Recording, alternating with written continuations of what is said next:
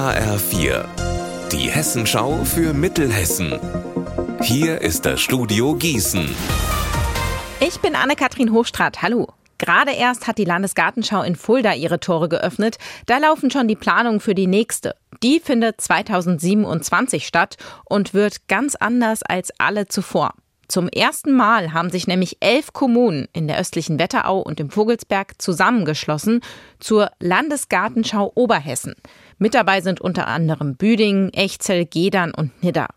Gestern Abend wurden die Ergebnisse eines Architekturwettbewerbs vorgestellt. Mit dabei Geschäftsführer Thomas Hellingrad, der nochmal die Vorteile dieses riesigen Projekts erklärt hat. Der Vorteil ist natürlich, dass man eine ganze Region bespielen kann, dass man nicht, wie es klassisch ist bei Gartenschauen, eine Ausrichterstadt hat und dann auch in der Regel eine oder vielleicht auch zwei Flächen nur, sondern dass man tatsächlich eine ganze Region entwickeln kann und damit, und das ist eine wichtige Aufgabe von Landesgartenschauen auch, ähm, Identität stiften kann, was dann natürlich einen noch größeren Rahmen einnimmt, als wenn es äh, sich nur um eine Stadt handelt. Die Justus-Liebig-Universität Gießen braucht bald einen neuen Präsidenten. Joybratu Mukherjee, der aktuelle Präsident, wird nach Köln gehen. Das steht seit gestern Abend fest. Seine neue Stelle tritt er aber erst im Oktober an. Auswirkungen auf den Unibetrieb hat der Wechsel also erst einmal nicht. Die schriftlichen Abiturprüfungen gehen heute zu Ende und die Abi-Feiern beginnen. Heute zum Beispiel in Marburg mit der traditionellen Abi-Parade.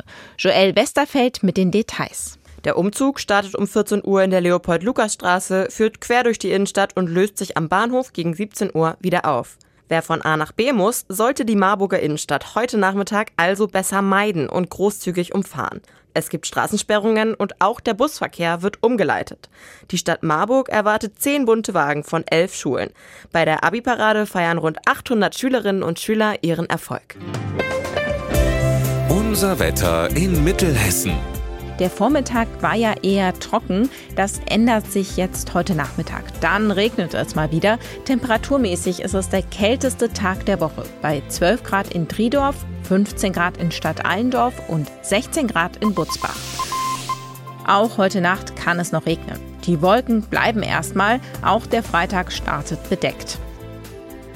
Ihr Wetter und alles, was bei Ihnen passiert, zuverlässig in der Hessenschau für Ihre Region und auf hessenschau.de.